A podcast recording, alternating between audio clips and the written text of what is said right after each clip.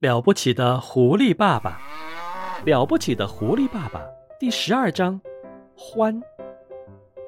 狐狸先生和留下来的三只小狐狸快速的一直向前挖去，现在他们都非常兴奋，也不觉得累或者饿了。他们知道不久将有一个极为丰盛的宴会等着他们去享用。实际上啊，对他们来说，没有比伯吉斯的鸡更好吃的东西了。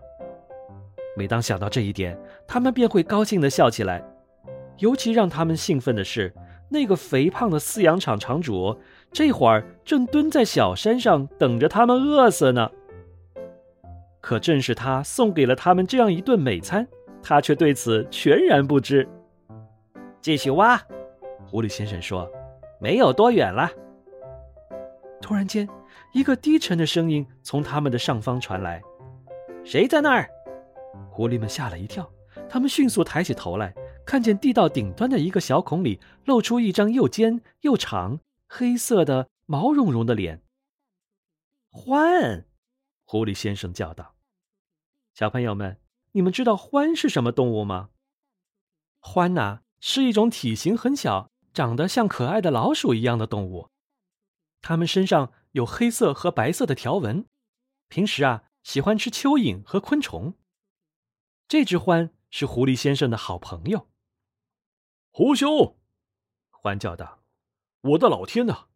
很高兴我终于找到伴儿了。我已经转来转去挖了三天三夜了，我已经搞不清楚自己现在在哪儿了。”獾把洞顶上那个小洞扩大了一下，从顶上跳下来，站到狐狸们的身旁。一只小獾，也就是他的儿子，也尾随其后跳了下来。你听说上面的小山出了什么事吗？欢激动的说道：“全乱了套了，有一半的树林都不见了，整个乡下到处都是带着枪的人，我们大家都出不去了，甚至夜里都不行，我们都得被饿死。”我们指的是谁呀？狐狸先生问道。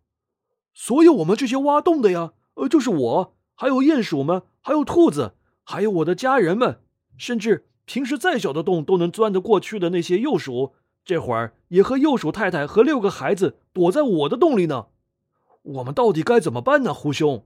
我看啊，咱们都完了。小朋友们好，我是了不起的狐狸爸爸。如果你喜欢我的故事，可以让爸爸妈妈帮你点一下订阅本专辑。如果你有什么有趣的想法，也欢迎在专辑下面给我留言哦。好了，时间不早了。我要继续对付邦斯和他们三个坏家伙了，下次见。